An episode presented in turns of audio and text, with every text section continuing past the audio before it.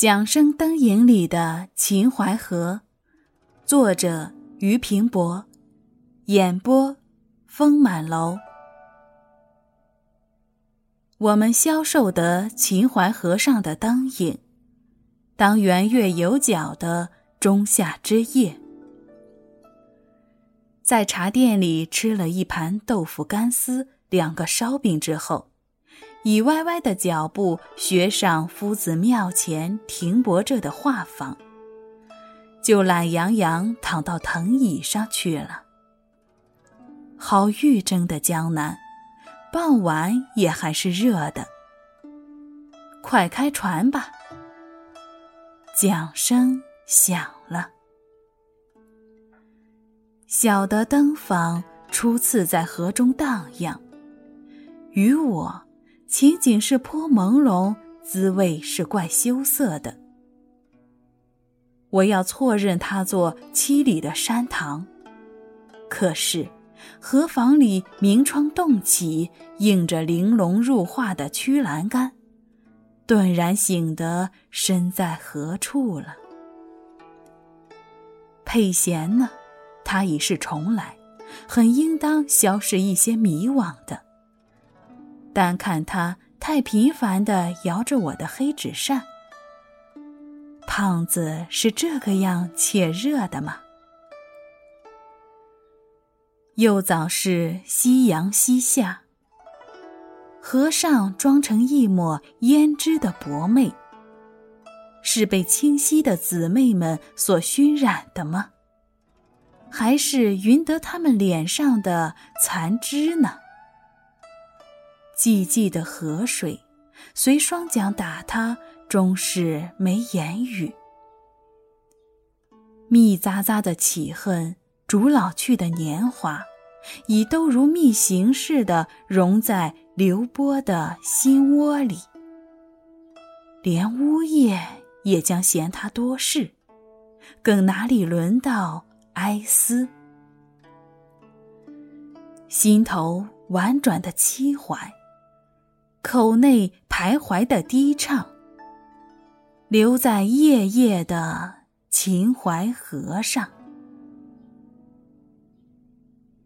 在丽舍桥边买了一匣烟，荡过东关头，见荡出大中桥了。船儿悄悄地穿出连环着的三个壮阔的涵洞，清晰夏夜的韶华。已如巨幅的画，豁然而抖落。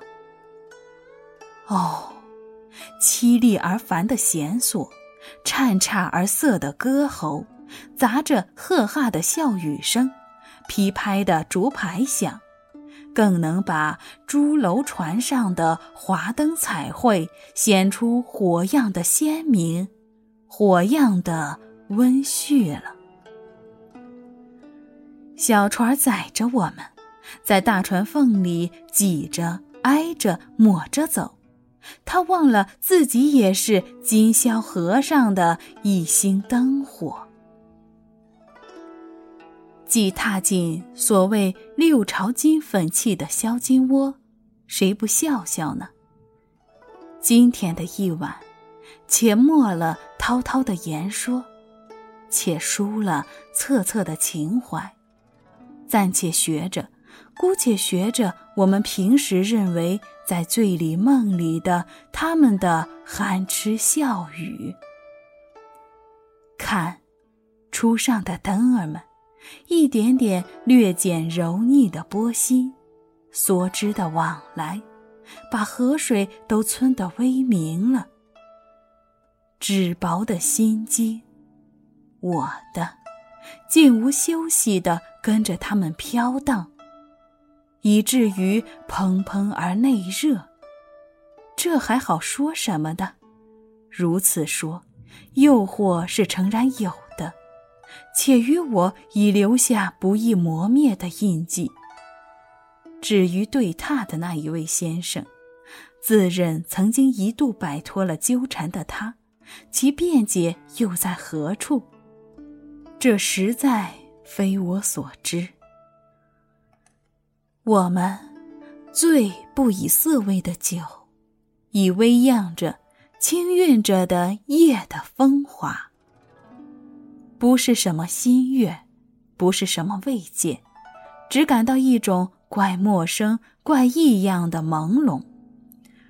朦胧之中，似乎胎孕着一个如花的笑，这么淡，那么淡的浅笑，但道已不可说，已不可拟，且已不可想。但我们。终究是眩晕在他离合的神光之下的。我们没法使人信他是有，我们不信他是没有。勉强哲学的说，这或近于佛家的所谓空，既不当鲁莽说它是无，也不能径直说它是有，或者说有是有的。只因无可比拟形容那有的光景，故从表面看，与没有似不生分别。若定要我再说的具体些，譬如东风出境时直上高翔的纸鸢，牵线的那人儿自然远得很了，知他是哪一家呢？但凭那鸢尾一缕飘绵的彩线。很容易揣知下面的人环中，必有微红的一双素手，卷起轻削的广袖，劳丹鹤小纸鸢的命根儿的。飘翔岂不是东风的力？又岂不是纸鸢的含德？但其根株却将另有所寄。请问？这和纸鸢的醒悟与否有何关系？故我们不能认笑是非有，也不能认朦胧即是笑。我们定应当如此说：朦胧里胎孕着一个如花的幻象，和朦胧又互相混融着的，因它本来是淡极了。淡极了，这么一个。